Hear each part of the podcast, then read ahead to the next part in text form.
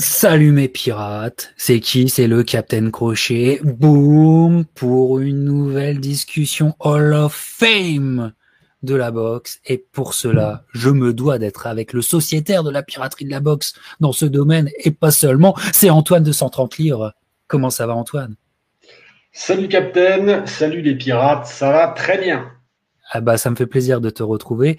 Dis-moi, comment se porte 130livres.com alors, 130livres.com a pris des vacances, mais a continué un peu à poster, surtout sur des livres. Alors, en ce moment, je parle de rock'n'roll, donc c'est des thèmes qui sont peut-être un peu différents d'habitude. Donc, si ça intéresse à droite à gauche, il y a un papier sur la bio de Motley Crue qui est un truc assez épique. Il y a un papier sur euh, le rock des années 70-80. Enfin bon, donc si ça vous botte, les pirates, venez faire un tour. C'est des bons bouquins que je recommande. Le capitaine, lui, il est à fond parce qu'il sait ce que c'est que Motley Crue. Euh, on va reparler boxe bientôt. C'est pas encore complètement cadré. Voilà. Mais c'est super que je vous conseille 130livres.com. Évidemment, c'est une évidence. Mais je faisais un petit peu exprès parce que je savais que tu allais parler un peu rock'n'roll parce que tu sais quoi pour cette discussion Hall of Fame, pour ce Hall of Famer euh, qu'on apprécie, euh, j'ai j'ai envie de te dire que l'ambiance va être rock'n'roll. Euh, je sais pas ce que tu en penses, mais j'associe toujours une ambiance rock'n'roll à ce personnage. C'est évidemment, vous l'avez, vous le voyez derrière nous, c'est Chico, Diego Chico Corrales, qui est le sujet de notre discussion avec Antoine aujourd'hui. Et c'est, euh, c'était presque, comment dire, une évidence pour euh, des euh, des écrivains de boxe, de, notamment de notre génération, euh, de faire un arrêt sur ce chapitre de boxe que représente Diego Chico Corrales. On avait déjà évoqué Diego Chico Corrales dans d'autres discussions. On vous dira euh, cela euh, bientôt. Mais euh, dis-moi, Antoine, quand je te, euh, je te propose Diego Chico Corrales, quel, ben, quel est ton, quel ton quel souvenir, et peut-être ton premier souvenir de lui, euh, te revient en mémoire? Pour moi, c'est très clair et c'est un souvenir très marquant dont on a déjà parlé ensemble. Pour moi, c'est son combat contre Floyd Mayweather, où en fait, c'est l'occasion à laquelle je les découvre tous les deux. Et, euh, en effet, c'est euh, pour moi, c'est à la fois une première image très saisissante parce que c'est une démonstration de Floyd, on va en reparler, mais c'est finalement derrière euh, des surprises que j'ai pu avoir avec Corrales. Parce que quand tu vois ce combat-là, tu te dis, on va élaborer plus tard, mais peut-être que Corrales, finalement, c'était un bully. Il a trouvé son maître, et beaucoup de bullies à un moment, des mecs qui sont très grands pour leur catégorie, des types qui sont euh, d'abord à la bagarre, qui comptent sur leur qualité physique, etc. Bon, bah, dès qu'ils trouvent leur maître, le soufflet retombe, et puis les mecs sont plus jamais les mêmes. Et Corrales, c'était pas ça. C'était pas ça. Et, euh, et autant c'est pas un boxeur que j'adorais stylistiquement, autant c'est un type qui a vraiment gagné son respect sur le ring, euh, indépendamment de ce qui lui est arrivé contre Floyd, qui a été un dur rappel de la réalité.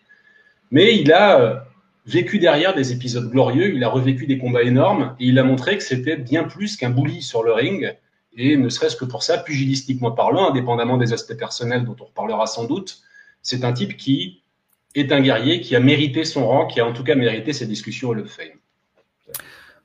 Exactement, qui a mérité, qui, euh, qui mérite une discussion of Fame. Euh, il en va de soi. C'est bien que tu le dises effectivement. Alors moi, euh, par rapport à, mon approche de Diego Chico Corrales, elle se fait, elle, se fait de façon pré-internet. Si j'ai si envie, envie de te dire, j'étais pas euh, connecté euh, comme on l'est maintenant.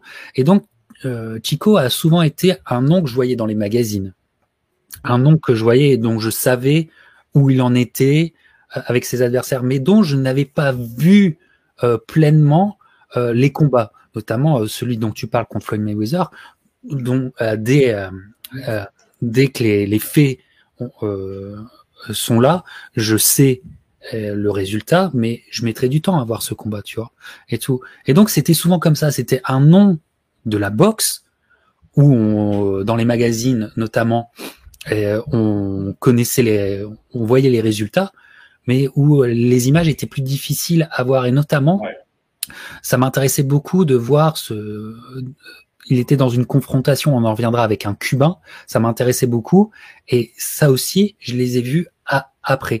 Et en fait, euh, là où j'ai l'opportunité de le voir pour la première fois, c'est un combat contre un Brésilien qui arrive juste avant, qui arrive euh, juste avant un, un combat qui va être, euh, qui va tous nous souffler et qui rentre dans le, le gratin des grands combats de boxe vous savez de quoi je parle. Je suis très évasif parce qu'on va y aller franchement au fil de notre conversation.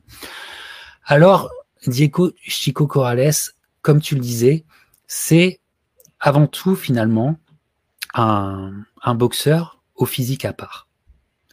Euh, bon, c'est un mec qui vient de la street, hein, euh, Life, euh, c'est la street du côté de Sacramento, ça rigole pas, hein, franchement. c'est pas là où tu voudrais aller vivre. Euh, voilà, donc euh, c'est gang member, c'est la, street et tout ça. la boxe, eh ben, c'est un peu le cliché de la boxe qui vient sauver un, une âme qui était une âme qui allait directement en prison euh, s'il n'y avait pas la boxe. Hein. Bon, il y, a de ça. Et même si aussi au passage, petite anecdote, il a réussi à avoir un diplôme de fine fine cooking comme ils appellent ça, de, de cuisine fine. De, de euh, il aurait pu travailler dans des grands restaurants. Hein. il aurait pu être en cuisine dans des grands restaurants. Il avait le diplôme pour ça. Voilà. Euh, c'est un diplômé. Euh, mais euh, on parle bien sûr des catégories petites, alors que lui est grand. Donc ce qui fait qu'on est chez un super plume où tu te dis mais enfin c'est une tige. C'est vraiment ce mec est une tige. Voilà.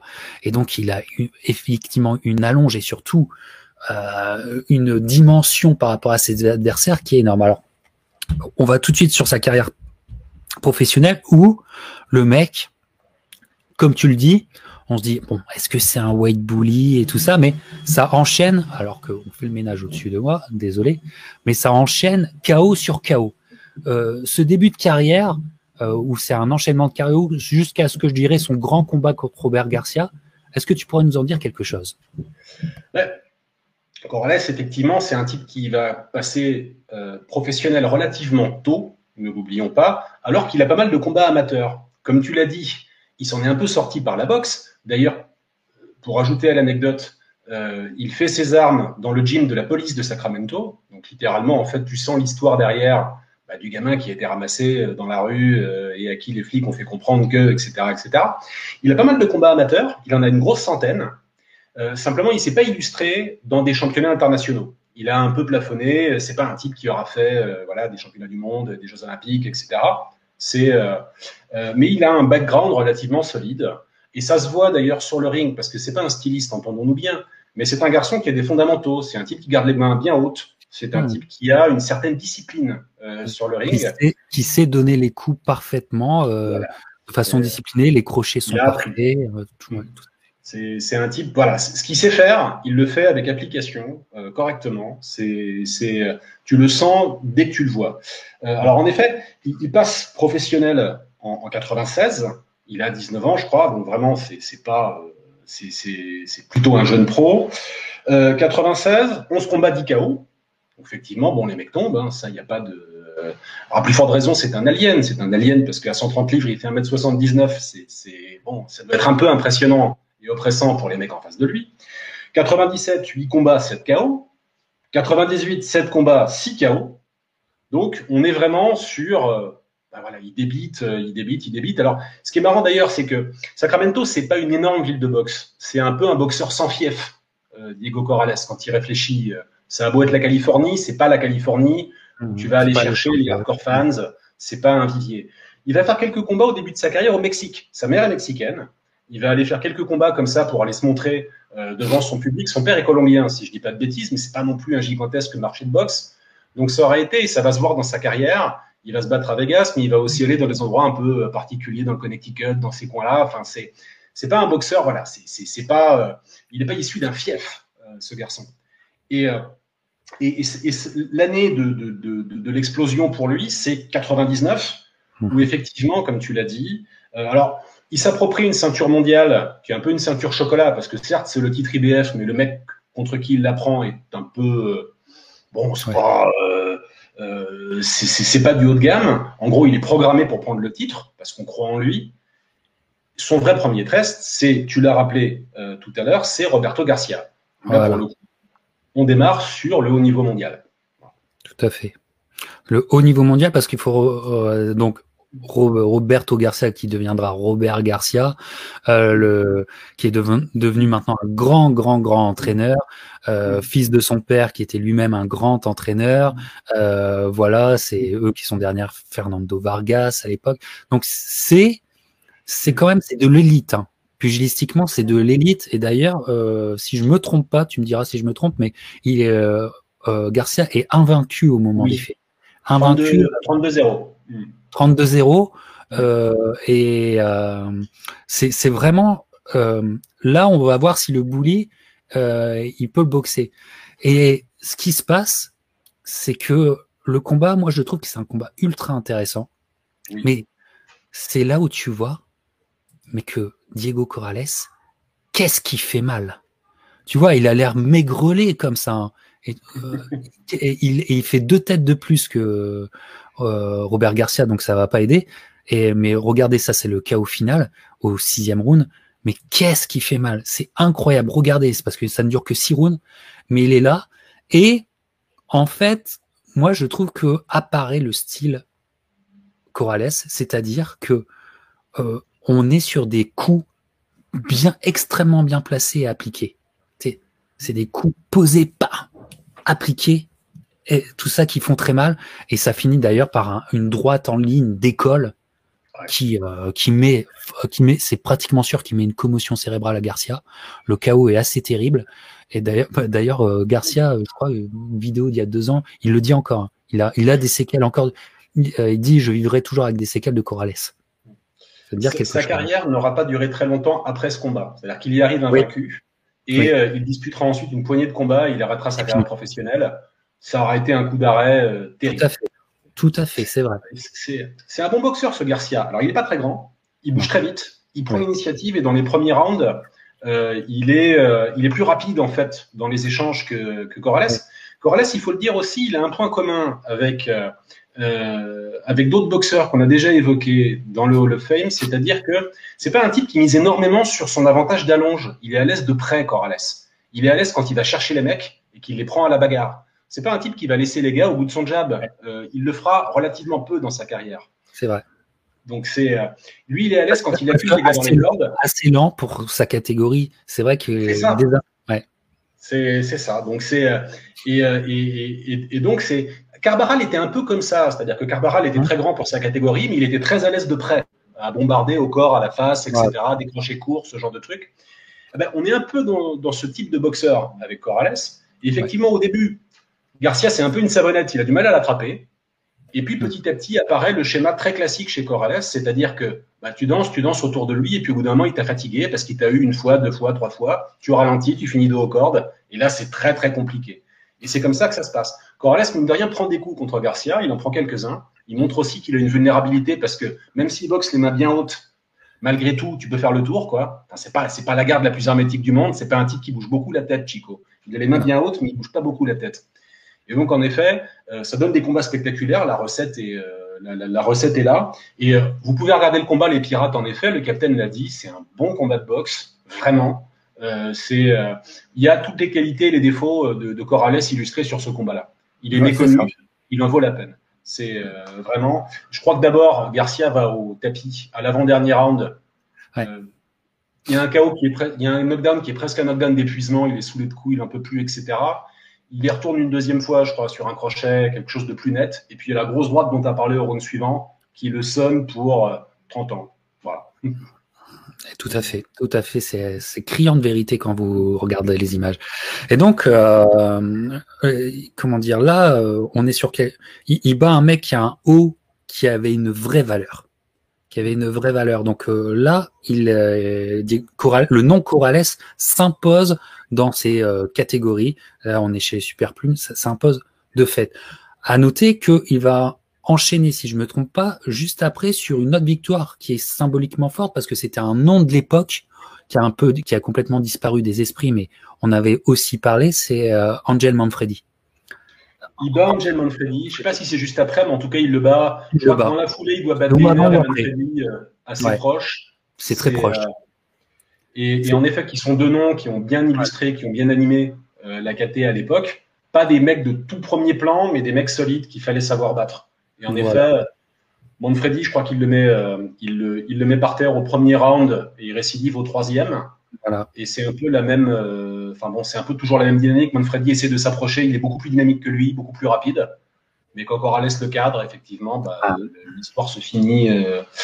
et ce qui est intéressant à noter euh, avec Manfredi, euh, c'est que c'est un premier point de comparaison avec un autre type qui commence à émerger dans ces catégories-là. Parce qu'évidemment, dans la tête des promoteurs de l'époque, apparaît Floyd. Voilà. Et on téléguide, on prépare, on prépare le chemin vers une confrontation. Et Floyd a, lui, affronté Manfredi, il l'a mis KO 2. Et Corrales le met KO 3. Exactement. Et là, on se dit, oh, il y a un truc à faire là. Et comme quoi, le Manfredi a été un point de, un point de comparaison évident. Parce que ça se fait après. C'est un gros match-up. C'est une grosse soirée boxe. On est en 2001. On en a déjà parlé dans la discussion Hall of Fame de Floyd Mayweather qu'on vous invite à revoir. On s'est beaucoup attardé sur ce combat. Alors, je remets l'affiche évidemment. Euh, ce qu'on peut dire, si on se place du côté de Diego, c'est que euh, Diego, malheureusement, a accepté ce qu'il n'aurait jamais dû euh, à l'époque, mais à l'époque, Mayweather n'était pas encore le Floyd qu'on connaît qui contrôle tout du match-up, c'est qu'il n'aurait pas dû accepter ce poids. Parce qu'il avait déjà, il, était déjà en galère pour euh, tenir le poids des des, euh, des euh, super plumes. L'affiche dit featherweight, mais je crois bien qu'on est en super plume. on est en super featherweight. On est en super featherweight. On est en super featherweight. Faites pas l'affiche, s'est trompée. Euh, mais super featherweight, c'était déjà une, une galère à mm. tenir. Et pour ce combat, il dit bah allez, je le fais encore. et et Floyd sait très bien ça. Floyd sait très bien que il aura un, un boxeur un peu plus diminué euh, et il a la boxe pour ne pas faire les erreurs de Roberto Garcia, c'est-à-dire bien bouger, mais ne laisser aucune place à, l'erreur, ne, jamais se faire cadrer. Euh, et donc en fait, c'est une, soirée galère. C'est une soirée galère pour Diego Corrales parce que la hype était très forte, mais Corrales qui se dit, qui, donc tu as bien exprimé là, le, le gros avantage ou euh, le gros la grosse option qu'il a sur tous les combats, c'est dès qu'il arrive à te cadrer. Sauf que ça n'arrive pas. Ça n'arrive pas. Et là, eh ben là, euh, l'épuisement qui a dû être le cut weight et se voit, mais vous le voyez parce que il ne peut même pas résister au coup de Floyd. Alors Floyd avait encore du punch à l'époque, mais quand même, on sent que, on sent que il en faut pas grand chose pour à chaque fois qu'il craque, il était euh, et il a fait il a pris la mauvaise décision de prendre ce match à ce poids-là. Ça me paraît une évidence. Euh, voilà ce que je voulais rajouter par rapport à ce qu'on a dit sur la discussion Hall of Fame Floyd. Qu'est-ce que tu aurais rajouté de plus? Rappelez le contexte de trash talking extrême euh, qui a servi à monter le combat. Euh, à l'époque, Corrales a des démêlés judiciaires. Il a été, il a été pris en flag, en gros, ou quasi, de coups et blessures sur sa fiancée de l'époque qui était enceinte, ce qui fait assez mauvais genre sur un CV. Ouais, quand même. C'était bon, Corrales. Hein. Il ne s'agit pas de prétendre le contraire. Mais Floyd en rajoute beaucoup. C'est un peu ironique d'ailleurs, vu ce qui est arrivé à Floyd quelques années plus tard. En 2012. Il en rajoute beaucoup dans, le, dans, la préparation, dans le build-up. Il lui dit voilà, je vais te, voilà, je vais te péter la gueule comme tu l'as fait à ta copine, etc. Enfin bon, ça ne va pas très très haut. On va dire ça comme ça. Pour ajouter sur les problèmes de poids, euh, Corrales doit perdre deux livres euh, parce qu'à la pesée, il ne le fait pas, le poids. Donc il doit perdre euh, deux livres, il va, il va passer des heures au sauna, etc. Et la veille d'un championnat du monde contre Floyd, on va pas se mentir, c'est pas la meilleure préparation. C'est parti euh, perdu. Ça se, voit, en gros, sur les, les 10 rounds que va durer le combat, euh, Corrales donne deux fois moins de coups que Mayweather. Deux fois hmm. moins. C'est, c'est, euh, il voit pas arriver les crochets gauche. Ce qu'il faut noter, j'en reviens sur l'idée de était-il un weight bully? Non. Euh, il y retourne. Il va trois fois au tapis au septième round. Il va deux fois au tapis au dixième. Et il est furieux qu'on arrête le combat. Hmm. Il veut y retourner. Il veut continuer il a une forme d'orgueil, euh, d'orgueil des boxeurs, c'est cet orgueil qui a ça de la folie, mais qui fait qu'on les admire tellement. Et chez lui, c'est sincère. Il voulait y retourner. Il voulait finir le combat. C'est une boucherie, il touche pas une bille, il se fait massacrer. parce que Floyd à 130, c'était un monstre, et il veut y retourner. Et ça, ça veut dire que voilà, il y a, y a autre chose chez lui qu'un gros qui martyrise des petits. Il y a un, vrai boxeur, quoi. C'est voilà. Un vrai boxeur qui est pris par la passion de ses combats et qui et dont le, je te dirais, on, commence à sentir, on le sentira après que plus que le résultat du combat final, chez lui, c'est euh, c'est un peu la, comment dire euh, l'honneur qu'il y a dans le combat qui est plus important que tout, tu vois. Voilà, et, ça, c'est un mm. peu sa grandeur d'âme. On a parlé de sa petitesse d'âme, euh, justement, mm. et de façon hyper euh, sont dus à la société en étant emprisonnés, justement pour ce que tu as dit. Euh, ce qui est pas rien. Mais alors, peut-être je me trompe, vous vérifierez, hein, je peux peut-être me tromper, mais je crois bien quand même que il, euh, c'est peut-être une, une, histoire de cassos tout ça, mais il finira avec cette euh, avec euh, cette fiancée là, il finira. Et, euh, et avec la, en fait ils auront c'est une petite fille qu'ils auront parce que c'est une youtubeuse maintenant et elle avait fait pas mal de vidéos, on l'a interviewé des boxeurs qui étaient tous tu sais, enfin émerveillés ou surpris que ce soit la, la, fille de Diego Corrales qui les qui les questionne et donc ça le donc elle parlait de son père dans ses vidéos c'est très intéressant. Je vous conseille, euh, ça, euh, je vous conseille d'aller voir ça. Bref, 2001, c'était un gros match-up de l'époque. Euh, Corrales est renvoyé euh, à, à l'école, si je peux dire, mais vous comprenez tous les aléas de ce, ce combat qui finalement ne, ne pouvait pas gagner. Corrales ne pouvait pas gagner ce combat. Et tant mieux pour Floyd. Allez revoir notre discussion euh, Floyd. Mais la carrière de Corrales continue face à des adversaires qui ne sont pas Floyd, mais qui, je pense, resteront quand même d'une certaine façon dans, dans l'histoire et qui font que cette période mm. des années 2000, surtout dans cette catégorie super plume léger, est vachement mm. intéressante. Vachement intéressante parce qu'il y a des duels, tu vois. Mm. Parfois, tu vois, une époque, euh, une époque a besoin de duels. Et pour cette catégorie, elle va arriver. Elle va arriver parce que je, euh, il va s'engager un peu plus tard. Pour Diego Carles, je trouve que c'est un chapitre important face à l'un de ces, euh, de ces grands adversaires. On pense toujours à un Mexicain, mais il faut penser aussi à un Cubain. Regarde, je l'ai mis en photo. Regarde cet énergumène, ce grand méchant de Joël Casamayor. Voilà, Diego est derrière la, la pesée. Euh, euh, Corrales Casamayor, c'est un grand duel de boxe. Et je te mets cette affiche euh, du premier combat ou euh, et là ça, là, ça se passe chez les lightweight, hein, on est bien d'accord, euh, mon, cher Antoine. Je crois, que, c'est encore à 130.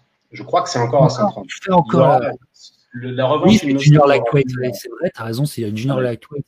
Tu vois, il, il, encore, il se, il se martyrise le corps pour faire la limite de poids. On savait que c'était très dur pour lui de faire la limite de poids. Et puis il y a euh, ce combat contre Casamayor, ce médaillé olympique cubain profondément cubain dans l'âme en termes de boxe, hein, si je puis dire, gaucher, et va avoir un combat où là on est sur un gros match-up aussi. Hein. Tu vois, c'est un combat qui est extrêmement intéressant. Et puis c'est un combat qui, euh, encore par l'aspect du poids, va être euh, va être euh, pas comment dire, contrôlé par Diego Corrales. Il va pas réussir à gagner le contrôle de ce combat, mais largement. Casamayor va être agressif, tu sais, en tant que gaucher. Il va réussir à lui rentrer dedans, tu sais, sur euh, à chaque fois. C'est du in and out. Il arrive, il est très agressif, il s'en va. Et Diego n'est jamais dans le tempo. N'est jamais dans le tempo pour à la fois euh, réussir à arrêter les mouvements de Casamayor, qui sont très bons pour un gaucher. C'est vraiment un combat à voir aussi du côté de Casamayor. C'est une performance presque parfaite, je dirais, qui, qui fait.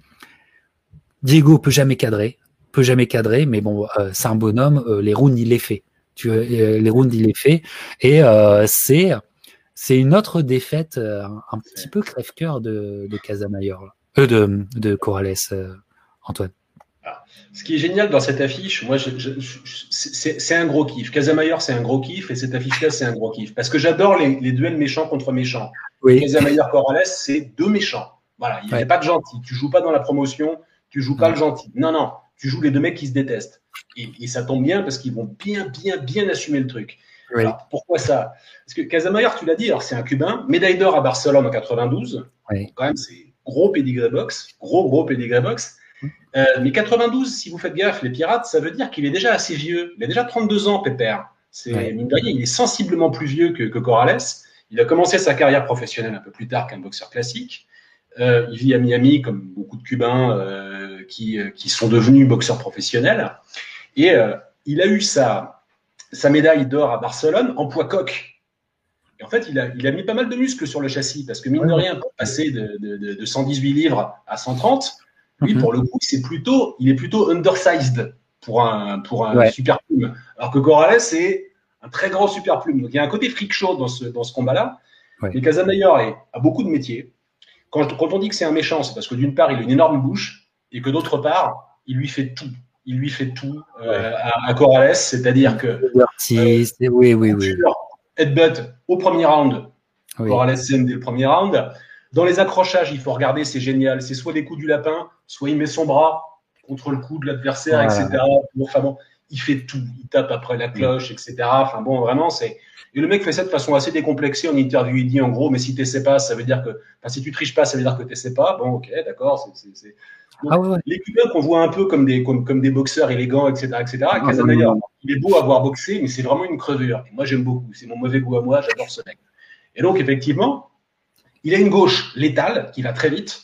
Alors, il est plus petit que Corrales, donc il boxe pas en crochet, il boxe vraiment que en, en jab et en straight, enfin en, en direct, en, en, direct du gauche. Il tourne, euh, il essaie de se mettre, de se positionner à chaque fois pour envoyer la gauche. 101, hein. c'est de la boxe 101 de ouais, gauche. C'est ah, génial. Là, tu tournes, t'es parti, c'est et, euh, ouais. et, et oh, alors regarde, regardez ce qu'on va. Franchement, c'est 6 rounds, donc c'est pas grand chose. Euh, round 3, Corrales a déjà pris quelques gauches, donc il le sent mal. Et, et euh, il va au tapis sur un double, un double enchaînement, droite-gauche au corps, droite-gauche à la face. Ça va à 200 à l'heure. C'est assez fou. Alors Corrales va, va, au sol, mais il se relève parce que vous savez, Chico, c'est un type qui retourne. Au round 4, Casamayer est toujours aussi dynamique. Il le fait manger. Et là, euh, on sent Corrales proche du point de rupture et il sort un truc qu'il arrive à faire de temps en temps, qui est effectivement le crochet gauche de nulle part. Voilà. Euh, euh, et il envoie quand même Casamayor sur les fesses. C'est-à-dire qu'il va perdre ce combat au final, il le perdra au sixième round sur intervention du médecin parce qu'il pisse le sang par la bouche, ses ouais. corps. Donc vous avez l'impression d'être dans l'exorciste, quoi. C'est assez vilain. Donc je me souviens, c'est une, c'est une docteur qui arrête. ça l'empêche pas, ça l'empêche pas d'insulter le docteur. oui, il voulait y retourner. Il voulait y retourner parce que parce que c'est Corrales. Et bon, donc le combat est hyper spectaculaire. Et dans le coin, alors il faut le retenir pour la suite. Dans le coin de Casamayer, qui l'a bien aidé à se préparer, si je ne dis pas de bêtises, il y a Jack Goosen. Si je ne dis pas de, de sottises. Joe Goosen, tout à fait. Joe Goosen, pardon. Joe Goosen. Et, et voilà. Il va se passer un truc assez original et qui va beaucoup ajouter à la, drama à la dramaturgie de, euh, des confrontations entre Casamayer et, euh, et, et, et Corrales. Ben on va y aller tout de suite, puisque justement, ouais, euh, Joe Gosson est dans le coin de Casamayer et, et donc il a préparé euh, comme il le fallait Casamayer. Alors aussi, euh, ça, ça rajoute à, au côté connard de Casamayer que tu aimes tant, c'est que il y a divorce entre Joe Gosson et Casamayer à la suite de ça alors que c'est une grande victoire. Hein, parce que ah oui, oui, oui, oui, oui. Casamayor dans le texte, hein, euh, vraiment. Et Diego Corrales, là, fait un changement. C'est lui, il va vers Joe Gosson. Et en fait, va arriver une vraie euh, et belle association entraîneur-boxeur comme on les aime. Euh, Corrales et Joe Gosson, ça match. Et Joe Gosson, qui a ce, qui a cette sensibilité de, de psychologue avec ses boxeurs, arrive à, à, faire à faire évoluer euh, Corrales, c'est-à-dire il le, il le transforme pas, il le change pas en Mayweather. C'est pas ça le problème, mais c'est que Joe Gosson a toujours ce truc de magnifier les avantages, les, les qualités d'un boxeur et de euh, d'essayer de diminuer ses gros défauts. Et, et euh, c'est ce qui se passe. Et donc c'est ce qui va se passer parce qu'il y a revanche. Corrales, il pouvait pas. C'est, il y avait tellement eu de trash talk, c'était tellement personnel qu'il voulait absolument sa revanche. Et il va avoir revanche sur Casamayor. Alors j'ai, je voulais laisser cette affiche parce que c'est la plus symbolique de ce duel. Et la revanche avec Joe Gosson dans son coin. Tu vois Et là, je pense qu'ils ont réussi un petit peu à travailler dans la tête de Casamayor. Mais c'est pas le même combat. Pourquoi? Parce que Corrales arrive avec un, game plan, avec un plan de match, et il, arrive à appliquer. Regardez le. Corrales était aussi un peu flat foot la plupart du temps. Il l'est pas sur ce combat. Il l'est pas. Et ce qui empêche Casamayor de faire ce qu'il a fait sur le premier combat, c'est-à-dire de faire d'une in and out, trois coups très agressifs, faire une grosse agression et partir. Non, il refuse ça. Regardez le, le, step back, le, le pas de retrait euh, constant de, de Corrales qu'il ne fait, que tu ne vois pas dans d'autres combats, qui est là pour réussir step back et je cadre. Et là, il y a un truc qui se passe. Le combat est quand même extrêmement serré, mais la donne change enfin pour Diego Antoine. Alors, il donne son jab pour une fois, effectivement. Euh, voilà, Goussen a dû le mettre face à, face à un miroir et a dû lui dire Mais regarde-toi, putain, t'as un avantage d'allonge sur ce petit con, utilise-le. Et en effet, c'est le combat de sa carrière où Corrales va le mieux utiliser son avantage d'allonge naturel euh, dans, ces catégories. Et effectivement, il donne son jab, il le distribue, euh, il le donne plus que d'habitude.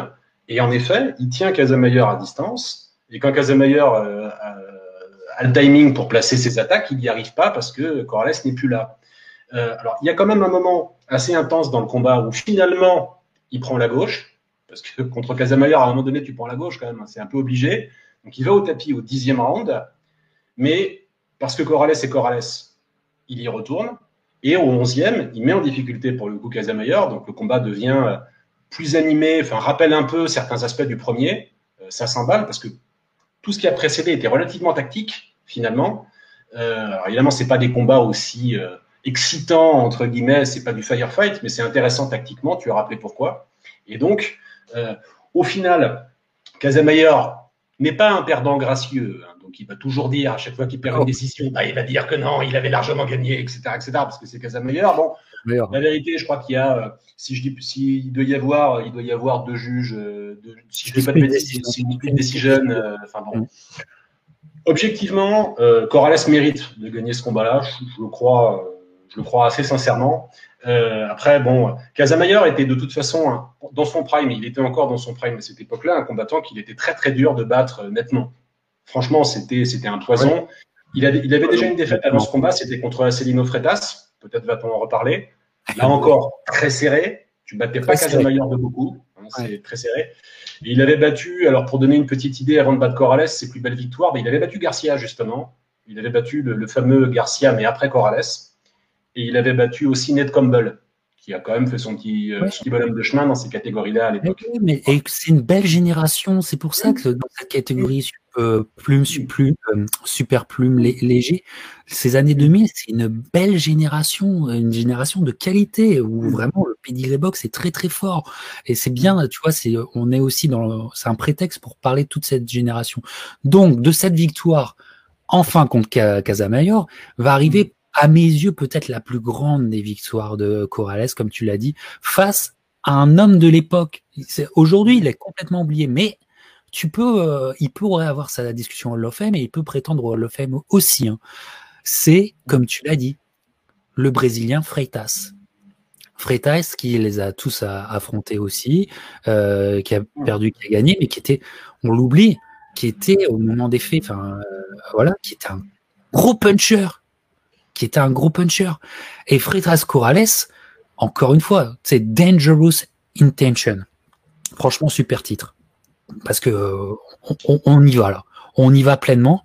Et, c'est un, combat, alors que, je, où je trouve euh, Corrales est très fort physiquement, je trouve, sur ce combat. Euh, tu le sens pas, euh, tu sais, tu le sens pas euh, secoué aucunement par Freitas, c'est bien plus le, euh, le contraire. C'est on découvre un Freitas euh, dans le dur. Corrales va mettre Freitas dans le dur, dans le dur, et euh, il va lui faire. Franchement, c'est un combat où tu dis le mec lui fait mal. Regarde, il a son ce short qu'il a pas assez mis, je trouve, noir et blanc. C'était, je trouvais que ça lui allait super bien. il était plus camouflage d'habitude. Ouais, ouais, c'est ça. C'est, et, il va faire bien, bien mal à Freitas. Il va, il va le, le knocker plus d'une fois d'ailleurs. Et, sur, sur la fin du combat, sur donc le dernier knockdown, tu te dis même que Freitas, euh, il a envie d'arrêter les frais, que ah ben. il, il, il, a, il dit bon, j'y vais plus, j'abandonne. Il abandonne. Il abandonne. Il abandonne. Euh, alors qu'il était invaincu, le mec était à 35 et 0. Énorme victoire. De, énorme victoire. Il, était, il était invaincu. Alors, pour la petite histoire, justement, euh, Corrales, en battant Casamayer, il a gagné le titre vacant WBO à 130 livres, qui avait abandonné Freitas. Freitas est monté de catégorie. Donc là, on s'affronte pour la ceinture WBO des poids légers. Et, euh, en effet, euh, Freitas, quand même, euh, il fait 1m68, Freitas. Donc il est vraiment beaucoup plus petit que, que Casamayer. enfin, pardon, que, il, est, il, est, plus petit que Casamayer, il est beaucoup plus petit que Corrales. Et il va jouer au début sur la dynamique. Et en effet, quand tu mates les trois premiers rounds du combat, Freitas lui met des trucs, il lui met des over and right, comme mmh. qui rigole. Il marche in and out. Euh, c'est un boxeur assez impressionnant à avoir boxé, assez beau à avoir boxé d'ailleurs, Freitas. Alors, il a un peu la tête de Dominique West, l'acteur. une espèce de petit Dominique West. Euh, en fait, sur cette photo-là, c'est moins flagrant que sur les films. Moins flagrant, ouais, c'est vrai, c'est vrai, t'as raison. Il me rappelle Dominique West. Bon. Et, et Corrales, un peu comme d'hab, il le suit, il, petit à petit, il en met une en bas, il en met une en haut, etc. Et de plus en plus, Freitas est dos aux cordes. De plus en plus, il se fait, euh, il se fait coincer, il se fait timer. Et, euh, et surtout, la différence physique, tu l'as dit, ce qui est marrant, c'est que Corrales vient de monter des, des 130 livres, mais là, tu t'aperçois qu'en fait, il aura commencé sa carrière à 135, il aura peut-être eu beaucoup de succès aussi, parce qu'à 135, au fond, il a moins à se tuer pour faire le poids, et c'est une machine.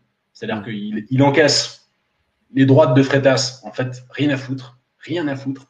Il sera pas éprouvé par une droite de Freitas avant le sixième ou le septième round. Il en a rien à péter, il les prend toutes, il les mange, mais alors comme si c'était des chocs à pic. Et inversement, il avance, il avance.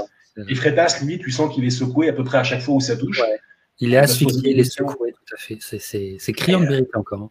Hmm. Et il a deux fois, tu sens qu'il il, éprouve enfin Corrales un peu, je crois que c'est au septième. Donc tu te dis, mais oh putain, si ça se trouve, il a la solution. Et en fait, non. Au huitième, c'est Corrales qui le met à terre sur, là encore, il est, il est dos au corps, Freitas, et il prend, en fin d'enchaînement, il prend une, un crochet droit extrêmement violent. Et là, le combat est fini, c'est-à-dire que Freitas se relève, mais il est vide. Alors, il y retourne assez courageusement, mais au neuvième, il retombe.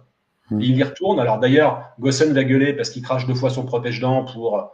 L'histoire nous montrera que le protège-dents, c'est un coup qu'aura retenu son adversaire du soir. Mais euh, euh, donc, il y retourne. Et, à la fin, donc, il retombe une troisième fois au dixième round. Et là, c'est Nomas, quoi. Là, il n'en peut plus. Il est debout. Il est debout. Hein. Il est debout. L'arbitre lui demande euh, s'il est OK pour reprendre. Il retourne vers son coin. Euh, c'est euh, le mec est détruit, quoi. D'ailleurs, il recombattra une poignée de fois, mais plus des masses. Ah, voilà. Garcia, Comme exactement Corrales, c'était un tueur de carrière. Oui. Il n'était plus le même. Regardez Freitas après. Je crois même qu'il y a un combat au. Je me trompe peut-être parce que je l'ai vu qu'une fois, mais contre euh, Juan Diaz, qui, qui était euh, le baby bull à l'époque, hein, contre Freitas. C'est possible. possible. Et où euh, Freitas ne, enfin, ne pouvait plus prétendre à grand chose à cause de ce qu'il avait vécu contre Diego Corrales. Et puis c'est aussi, c'est une énorme victoire. Vraiment, comprenez, plus cette ceinture WBO lightweight, elle va être hyper importante pour la suite de l'histoire.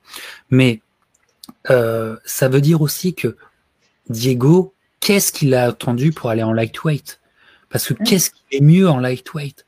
Physiquement, il, ça se voit, il, il, est plus fort physiquement, il a une meilleure réponse. Euh, qu'est-ce qui, qu'est-ce qui sait euh, Tu te, tu te dis euh, les sacrifices qu'il a fait pour les, les super featherweight, euh, alors qu'en lightweight, là, waouh, il est impressionnant, encore une fois. Et donc, de cette ceinture-là WBO, bah, il va se passer un truc énorme. On est dans ces années 2000. Et encore une fois, là, on a l'occasion de parler d'un des plus grands combats de l'histoire. Ouais, clairement, clairement, il sera toujours dans le top des combats de l'histoire. Euh, et euh, ça va être euh, un plaisir, à la fois un défi d'en parler avec Antoine. de toute façon, vous savez où on, va. Mais euh, ce combat se fait aussi grâce à Showtime, qui, pour essayer de faire une proposition différente de HBO, jouait beaucoup sur les tentatives de réunification de titres, même partielles. Tu vois, il y avait beaucoup de, de, combats entre des mecs qui avaient des ceintures, tu vois, que ça soit euh, bah, Jean-Marc Mormec et O'Neill Bale, euh, tu vois, c'est un truc qui se fait grâce à Showtime. Et à l'époque, il y a Zab Judah et, et Spinks aussi. Ils, accumulent ça. Et donc, arrive face à un mec qui a la ceinture WBC de la même catégorie, arrive un match-up qui se fait dont on est euh, très excité. Et moi, moi, c'est ma, c'est mon réel premier combat, euh, tu sais, euh, à, le vivre pleinement de Diego Corrales. Et, c'est, c'est, enfin, je veux dire, merci la vie, merci la vie. je montre l'affiche. Alors l'affiche, voilà, le 7 mai 2005 au Mandalay Bay. L'histoire de la boxe enfin les dieux de la boxe se sont penchés sur cette euh, soirée. Euh, c'est incroyable, tout est iconique. Euh, moi, je, moi, de toute façon, je suis en trans hypnotique dès, dès l'entrée des mecs. et puis arrive un combat dont on savait, mais vraiment, dont on savait que qu'il y avait un potentiel énorme. Et c'est génial quand les combats au potentiel énorme répondent à l'attente. Et ça se passe dès le premier round. Alors, dis-moi Antoine, est-ce que tu te sens d'attaque pour parler de ce chef-d'œuvre absolu? Ben oui, c'est un des plus grands rounds de l'histoire de la boxe, le fameux round 10 dont on a beaucoup parlé. Les pirates, vous le connaissez, on ne va pas se la raconter. Si vous êtes en train de regarder ce film à ce moment-là, si vous êtes un habitué de chez le Capitaine, vous connaissez ce combat et vous connaissez le round 10. Après, c'est un grand combat tout court, parce qu'avant le round 10, il y en a eu 9, euh, pas piqué des verres, objectivement. Rappelons que c'est Corrales, on a déjà expliqué pourquoi c'était un guerrier et pourquoi c'était un gars euh, très dangereux sur un ring. Et euh, bah, Castillo, euh, juste un bout d'histoire, on, en a déjà un petit peu parlé avec Floyd, mais Castillo, à l'origine, c'est un Mexicain qui n'était pas forcément destiné à devenir un grand champion, qui a été sparring, qui a beaucoup boxé au Mexique, qui s'est fait le cuir, qui a perdu un ou deux combats contre des locaux, etc. Et qui a su prendre sa chance au moment où il le fallait, en battant un Américain qui s'appelait Stevie Johnson, en le battant deux fois. Donc, euh, il a l'habitude, euh, j'allais dire, lui, d'aller chercher son steak. Il n'y a pas de souci. En plus, il a beaucoup mieux résisté à Floyd Mayweather que ne l'a fait Corrales. Parce que, rappelons quand même que euh, c'est peut-être le combat dont on dit que Floyd l'a peut-être perdu. Bah, C'était contre Castillo et son travail au corps, et son énergie physique, son volume, son, sa puissance de poids léger. Allez voir nos discussions, on l'a fait Mayweather. Allez, retournez-y, retournez-y si vous ne l'avez pas fait. Mon Dieu, si vous avez trois heures à tuer, les gars. Enfin bon, bref. Et euh, rappelons aussi que euh, c'est important dans le contexte. c'est important dans le contexte. Euh, Castillo a battu Casamayor. Alors, il a battu lui aussi de peu. Hein. Puis Casamayor a encore dit qu'il avait gagné, parce que Casamayor dit qu'il avait gagné. Mais il a battu de peu. Donc, donc, tout ça, ça donne des ingrédients, ça donne un match-up qui est intéressant. Et en effet, en fait, le combat commence front contre front et continue front contre front. C'est-à-dire que ah, vraiment énorme et je suis content que tu dises que c'est un. Bien sûr, il y a ce round qui, euh, ce round et euh, il, te sou... enfin, il nous a tous soufflé quoi. Moi, j'ai halluciné. Moi, je, me souviens dans ces années-là, euh, c'était le début de YouTube, je mettais en boucle, en boucle, en boucle, et j'étais à chaque fois, à, chaque fois, même si je l'avais déjà vu, mais on, on, il faut pas oublier que c'est un grand combat qui démarre direct, direct, dès le premier round. Et c'est incroyable. Les deux, déjà physiquement, sont prêts, mais les deux vont proposer un combat, et vraiment, je vous le dis, qui, alors c'est dur à dire parce qu'on ne joue pas la boxe, mais c'est un combat dès la première seconde qui est plaisant. Parce que il est très clair, il est, on n'est pas sur des dirty euh, comme Casamayor peut, euh, peut le donner. C'est un combat dur, euh, ça va s'ouvrir, il n'y a pas de souci. Mais il y a quelque chose, il y a une recherche chez les deux que moi je trouve magistrale, c'est la recherche de la précision. Je veux dire, tout ce qu'ils lancent, ils veulent que ça soit l'un comme l'autre précis. Et c'est le cas. C'est assez rare de voir des mecs qui sont directement dans la précision, où ça, ça connecte dès le premier round, et c'est que, c'est que des, des coups très clairs. Bah, bah, bah, c'est incroyable. Voilà, je crois. Et, et, puis, ça va être à toi, à moi. À toi, à moi. Chacun a ses moments, ouais. Chacun a ses moments. Je crois qu'il y a un deuxième round où il commence à avoir un, moment, un momentum de Corrales. Je crois que le Corrales euh, euh, rock comme il faut, Castillo, mais au septième, ce Castillo, il en, il, si je me trompe pas, c'est le septième ou Castillo. Je crois que c'est le 6. Dans ma tête, c'est le 6, mais on parle du même round. Castillo voilà, en met.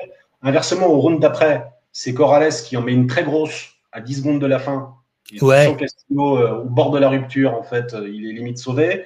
Inversement, il commence le huitième, Corrales en voulant en finir parce qu'il a bien fini le septième. Le résultat, c'est que il se fait rattraper par, euh, il se fait rattraper par Castillo qui domine le round, mais qui en reprend une sur la fin. bon, bref, c'est chaque round a sa propre dynamique, une dramaturgie euh, assez incroyable. Ah, franchement, c'est et les deux à partir de la mi-combat, à partir, je dirais, round 6.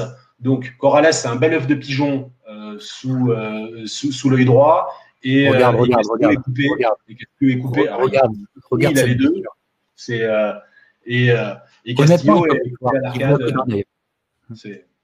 Alors, c'est assez. Euh, enfin bon, euh, ils étaient tous les deux là pour en découdre. Parce que ce qui est génial, enfin ce qui est génial, en fait, une des faiblesses des deux boxeurs, si tu vas les chercher, en effet, c'est que c'est pas des mecs qui se déplacent très bien. Donc ils ont résolu le problème. Ils ne se déplacent pas. Voilà, c'est très peu. Voilà. Ils se déplacent pas, mais ça reste propre et sauvage à la fois. C'est incroyable à voir. Regardez-le, revoyez-le comme ça pleinement ce combat. Comme tu le dis, euh, ils sont marqués. Euh, alors les coupures pour euh, Castillo et les les de pigeon et certainement un, œuf complètement œil complètement fermé pour pour Corrales. Et tu te dis, c'est tellement dû à toi, à moi, c'est tellement propre et c'est tellement, ils sont tellement sur la ligne, on the edge, que euh, le premier qui va craquer, euh, l'autre, euh, il aura enfin ça, enfin il pourra finir le, combat. Et arrive ce dixième round, arrive ce dixième round où ils sont déjà au bout d'eux-mêmes. tout est iconique. Enfin, tout va le devenir. Et c'est Corrales qui craque. Castillo boxe extrêmement bien et il le fait.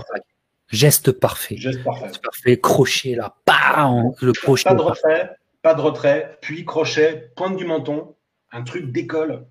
Enfin vraiment. Et au dixième round, vu ce que Corrales a déjà encaissé jusqu'à présent, en gros c'est fini quoi. Enfin, dès, ce coup-là, c'est fini. Euh, c'est fini. Sauf que non. Sauf que non, c'est Tony Wicks l'arbitre. Euh, c'est fini. Et sur le premier, alors euh, dis-moi si je me trompe, Corrales en tombant crache son oui. protège-dents. Mais j'ai l'impression que c'est vraiment dans le mouvement, tu vois, à la différence de ce qui se passera plus tard. Euh, c'est Corrales, donc euh, c'est sa grosse paire euh, qui dirige sa tête, et donc ça se relève, ça y va, mais tu te dis, ça va être très très compliqué. Ça y va, il est asphyxié par Castillo qui va le remettre sur les fesses extrêmement rapidement. Et là, presque le même coup. Mm. Et, et, là, Corrales, bien sûr, il est sonné, mais il est quand même lucide parce qu'il y a un petit coup vislar, mais extrêmement important à faire pour lui. là, il recrache, mais tu vois que c'est volontaire. Il recrache le, euh, le protège-dents euh, ce qui lui donne des secondes supplémentaires parce que le protège-dents, on doit mettre de l'eau dessus. Et c'est Joe Gosson qui vient. On parlera de Joe Gosson parce que je trouve qu'il, on va parler de tout l'iconisme après. Mais euh, Joe Gosson qui arrive et il y a le micro de Showtime qui est là, donc c'est iconique. Il dit euh, là, il va être temps d'y aller, euh, gamin. Là, et, là, il va être temps. Je crois qu'il lui dit là, il, est temps d'y aller au corps. Là, un truc comme ça, tu sais. T'as Corrales qui donc prend la le, comment dire, le, le protège-dents et qui se retourne. Et regardez cette image. Moi, je vous conseille de regarder cette image. Corrales est de nouveau avec nous. Regarde l'image, tu sais, il se retourne pour repartir au combat. Ouais, le, petit coup, le, petit trick qu'il a fait lui a permis de retrouver tous ses esprits. Il repart au combat. Et il repart au combat où il s'en prend encore pas mal, mais tu vois qu'il ne les prend pas pareil. Et tu vois, et tu vois qu'il y a un contre qui arrive que Corrales arrive à remettre un coup très clair, très parfait, je crois, et tout. Il y a un, jab qui revient bien. Et, tranquillement, et sans y prêter attention, c'est finalement Castillo qui est un peu, qui est un peu reculé, qui est près des cordes. On l'a pas fait gaffe. Ouais, Et là, Corrales, et là, Corrales met la marche avant, pa, pa, pa, sur, euh, dans les cordes. Il y a un truc énorme. Et là, il y a, c'est encore d'école à voir. Mais là, il y a un enchaînement au corps, à la face. Il y a un gros travail qui est fait. Et avec la précision. Moi, ce qui me tue, c'est que c'est hyper précis, alors que les mecs sont à, moitié dans un état second.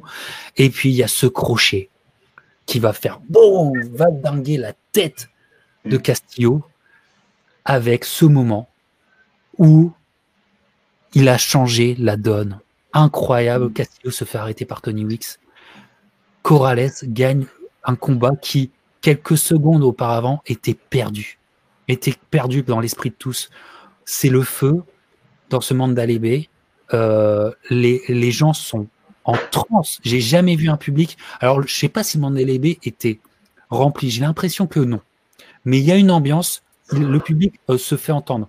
Mais là, il met en transe tout le monde. Et euh, qui y a aux premières lignes? Il y a Winky Wright qui est là, qui est, euh, qui est comme ça. Il y a G Prince, le fameux manager. G Prince qui est là, qui, et qui manageait Corrales.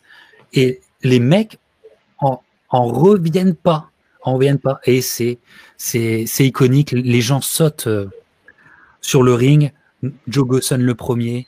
Et euh, voilà, cette image incroyable, incroyable, et qui fait que ce combat dantesque, un, un autre encore combat dantesque, qui rentre dans l'histoire à tout jamais, c'est euh, ce chef-d'œuvre on, on pouvait pas, on pouvait pas savoir ce qui allait se passer. C'est un chef-d'œuvre. Et euh, Albert Schein, le commentateur Showtime, dira c'est le plus grand, enfin c'est le plus grand moment de sa carrière. Euh, Qu'est-ce que tu pourrais dire de plus C'est de ce. C'est un bon candidat. C'est un bon candidat. Voilà, on a tous nos combats fétiches, on a tous nos, nos marottes, on a tous nos moments particuliers qui nous ont impressionnés. Euh, ce qu'on attendait chacun particulièrement d'un combat qui nous a été servi sur un plateau à un moment donné. Euh, là, la vérité, c'est que faire, faire mieux que ce round-là, c'est très très difficile. Tout le combat qui a précédé, c'est un truc de, de, ma boule. Évidemment, ce sera à la fois combat de l'année pour Ring et pour l'association des, des, écrivains de boxe euh, américains qui se sont entendus pour dire qu'en 2005, il n'y avait pas eu mieux. Et de toute évidence, il n'y a pas eu mieux. Euh, voilà. Ah, on, on, notera aussi la tradition des grandes chemises de Joe Gusson. Quand on voilà, voilà. Mais ça fait partie de l'histoire du. De c'est un des plaisirs. Le plaisir, c'est aussi les yeux. Hein. C'est euh, voilà, c'est Gosson. C'est une des belles chemises de Joe Gosson. Voilà. Ouais. Ah ouais. Ah, c'est génial. C'est génial. Euh, et d'ailleurs, d'ailleurs, euh, d'ailleurs, quand il sera en t-shirt Gosson dans le coin de Corrales, ça se passera moins bien. C'est terrible à dire, mais voilà, il aurait dû garder des chemises. C'est pas bon. Ça tient un peu de choses parfois. Non, c'est un combat formidable. Je sais pas si moi je le mets euh, tout en haut, mais subjectivement, mais je pourrais jamais dire à quelqu'un qui dira c'est le plus grand combat de l'histoire, je dirais jamais c'est faux. Je dirais bah, tu as tout à fait le droit de le penser. Enfin, voilà, ah oui. entendons bien. Oui, bien sûr. Voilà, c'est énorme. C'est énorme. Euh, et, mais euh, au plus grand ou pas plus grand, on s'en fout, c'est un chef-d'œuvre. Ouais, c'est un chef-d'œuvre. Chef euh, non, franchement, c'est euh, on, on, on, manque. Alors, c'est un peu impensif de dire ça, mais euh, je dirais pas on en fait plus des comme ça parce que c'est pas tout à fait vrai, mais ça ferait du bien de réavoir combat de ce calibre-là, euh, voilà, avec cette dramaturgie, avec parce que les années précédentes, on, on, voit de bonnes choses en boxe. Hein. Franchement, on a vu des trucs canons. Ce combat-là avait une saveur particulière. Voilà. Ouais. J'ai adoré voir les deux. Alors évidemment, c'était pas la même histoire, mais j'ai adoré les deux combats entre Golovkin et Canelo. Je les ai adorés. J'ai trouvé ça formidable à chaque fois. Pugilistiquement, c'est de la merveille. Oh, euh, après, c'est pas pareil, quoi. Ça fait pas appel au même euh, au même étage dans, dans, tes tripes. Ça fait pas tout à fait appel au même euh, ça vient pas titiller tout à fait les mêmes nerfs, ça vient pas exciter la même, le même imaginaire. Enfin, c'est pas voilà, c'est un combat qu'il faut regarder régulièrement quand on est très fan de boxe. Voilà. Voilà, et puis et qui fait que pour les pour les deux, ils rentrent de toute façon, ils rentrent au panthéon euh, euh, par là, et, et, qui fait que Corrales devient cette figure, cette figure euh, du warrior définitif aussi, et, euh, c'est, et euh, ce combat, de toute façon, sera pris, euh, tu sais, pour le, la symbolique qu'il révèle, tu vois, tu sais, de le never give up et tout peut changer, tu vois. Donc, c'est ça souvent la boxe. C'est, je veux dire, c'est le combat entre deux hommes peut révéler beaucoup, beaucoup d'idées philosophiques, tu vois. Et, je trouve que ce round 10, c'est un, un, truc, euh, tu sais, c'est un, une connexion aussi avec, euh, je trouve, avec la vie, les événements qui est, qui est énorme, qui est énorme. C'est, c'est incroyable, quoi. C'est incroyable. Et euh, bah, c'est une figure. Mention, mention, à Tony Weeks qui arrête le combat exactement quand il faut l'arrêter. c'est aussi, ça, ça, contribue, je trouve, à la perfection du moment. Il y a eu, comme à chaque arrêt de l'arbitre, un peu de la polémique en disant mais est-ce que Wix aurait pas dû attendre un peu, sachant qu'il avait quand même laissé Corrales se relever deux fois, etc. À mon avis, le timing est parfait parce qu'il l'arrête précisément au moment où les yeux de Castillo s'éteignent. Ouais, ses bras vont tomber le long du corps, etc. Et tu sens bien la différence. Voilà, sur le ah, dernier coup de, Corrales, tu sens la différence. Tu sens que euh, ça n'aurait servi à rien de laisser 5 euh, minutes de, enfin 5 secondes de plus de boucherie il aurait repris un coup ou deux, ça aurait pu être très grave. Pour moi, Wix joue parfaitement le coup sur ce coup-là. Tout à fait. Tout à fait. Euh, complètement d'accord. Les, coups qu'il aurait pu prendre après auraient pu être dramatiques. Euh, je suis d'accord avec toi.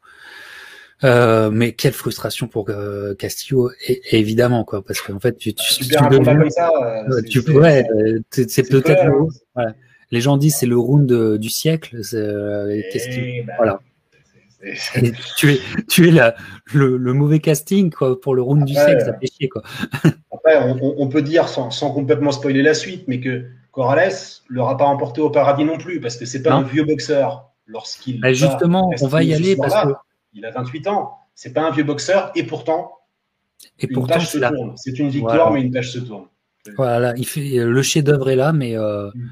mais à quel prix, effectivement? Parce que la suite de la carrière pour euh, Diego, sera véritablement compliqué. De là, ben, c'est une figure et va se passer des choses dont il n'est pas forcément responsable, mais bien sûr, un rematch se fait et est très attendu. Hein. Le rematch, euh, le rematch est grave attendu. Mais problème, et c'est là Castillo, je trouve, il y a un, il y a un problème, c'est que Castillo ne fait pas le poids, mais de beaucoup pour le rematch. Il ne fait pas le poids c'est pour, pour le rematch ou je me trompe C'est Corrales qui fait pas le poids. Hein. C'est Corrales qui fait pas le poids. C'est Corrales Oui, c'est Corrales. C'est Corrales. Alors attends, je vérifie juste pour pas vous raconter des histoires de pingouins, les pirates. Euh, j'ai l'air sûr de moi comme ça, mais il faut toujours vérifier. Moi, je pensais que c'était Castillo, mais euh, je peux me tromper. Alors, Castillo, pardon, oui. Je oui, c'est Castillo. Pour moi, c'est moi qui est donc. Donc effectivement, oui. Euh, non, je t'en prie. Tu as, vu quand même que je suis allé, je suis allé vérifier parce que j'étais voilà, un peu free dans, la, dans, ma tête. Je suis désolé, Captain. Pardon. non, mais non. Non, tu as, osé contredire le Captain. Non, mais qu'est-ce qui se passe? Oui, mais tu as remarqué?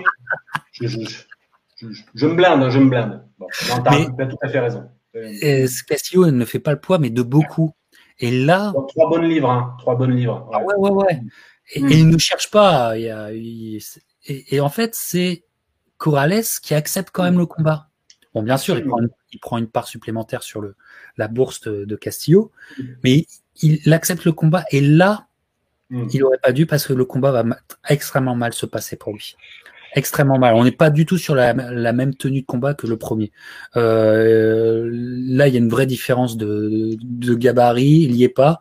Et il est fragilisé, je trouve, euh, Corrales par ça. C'est pas une histoire aussi à la pesée d'un mec de l'équipe, justement, du Team Castillo, qui essaye de fausser la balance ou un truc comme ça?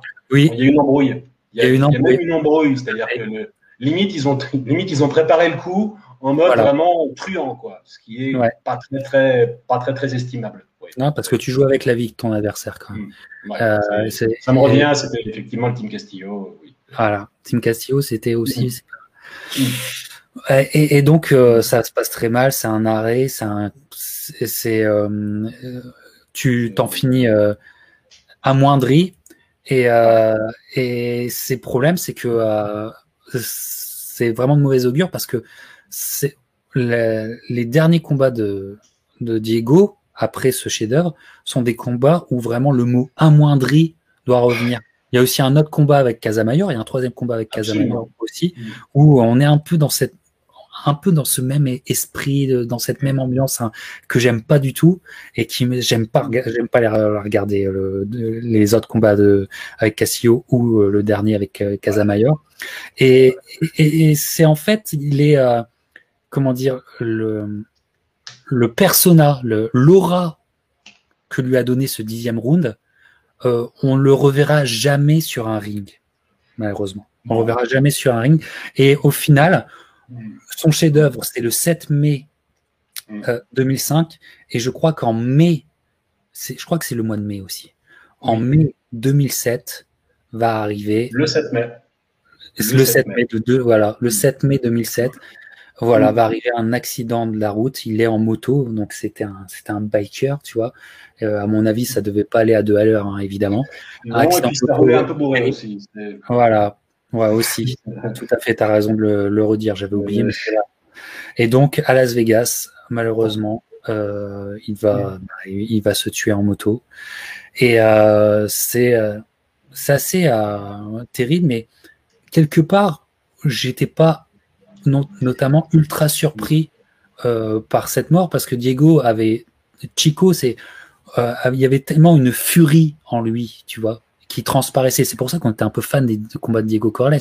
Il y avait une furie, il y avait une fureur, peut-être fureur de vivre ou de ne pas vivre justement, que j'ai, ça m'a fait grave chier, mais j'étais pas choqué. Et euh, avec lui s'ouvre une page assez terrible dans les années 2000 de, de la boxe, c'est c'est cette perte, euh, c'est ces morts un peu tragiques de boxeurs qui vont se succéder et qui commencent avec Diego Corrales. Ou à un moment, tu vois, moi, je, donc, et comme toi, je suivais la boxe, mais à un moment, j'ai suivi la boxe un peu comme on suivait le rock and roll. Avec, les, avec les morts d'artistes. Moi, je trouve que tu sais, la mort de Diego Corrales, euh, tu sais, elle peut être, elle peut être, on peut faire un parallèle qui vaut ce qu'il vaut avec la mort de Amy Winehouse, tu vois, quelque part. Ouais, c'est ah, c'est des, des, des, types qui avaient un truc particulier dans la tête, hein, les, les, les Corrales. Euh, bon, voilà, un passé très compliqué, on l'a dit, une espèce de violence en eux, un jusqu'au boutisme sur le ring, dont tu sens que ça traduit un comportement quand même, euh, voilà, une espèce de courage physique un peu dingue, euh, qui, voilà, les mecs vivent pas tout à fait sur la même plaine que toi, c'est-à-dire que, voilà, ils, ce qu'eux considèrent comme une prise de risque n'est pas tout à fait ce que le commun des mortels considère comme une prise de risque. voilà, c'est, donc évidemment, c'est, alors après, le troisième combat contre Casamayor, il est simplement rigolo si vous pouvez trouver les images sur YouTube du build-up, là encore, de toute la merde qu'ils disent l'un sur l'autre, parce que c'est assez rigolo. Euh, bon, voilà, ça, le numéro de duettiste était hyper performant. Ce qui est marrant dans le combat, c'est que, euh, en fait, on s'attend justement, avec le trash talk, on s'attend à ce qu'ils se mettent sur la gueule en mode euh, premier combat. Et en définitive, c'est un combat tactique aussi. C'est un combat assez tactique où Casamayor essaye d'ajuster par rapport à la domination euh, du, jab de Corrales au deuxième combat. Corrales donne moins son jab. Casamayor tourne plus intelligemment et surtout, il est plus frais dans les championship rounds. Et en fait, il gagne, il gagne la décision parce qu'il gagne assez clairement les 3-4 derniers rounds. Et bon, voilà, c'est. Mais Casamayor a 35 piges ou plus, je sais plus. Euh, Corrales est usé pour les raisons qu'on a, qu'on a déjà évoquées par ces deux combats contre Castillo. Donc c'est c'est pas un très grand combat. Vous pouvez, vous pouvez passer. Il n'est pas, il est pas phénoménal. Et le dernier, ne le regardez pas. Euh, regardez-moi. Hein, vous avez écouté le capitaine, il a dit qu'il voulait pas. Hein, euh, écoutez-moi aussi. Ne le regardez pas. C'est un combat qui a lieu à 149 livres contre Joshua Clotti, qui est un vrai welter costaud.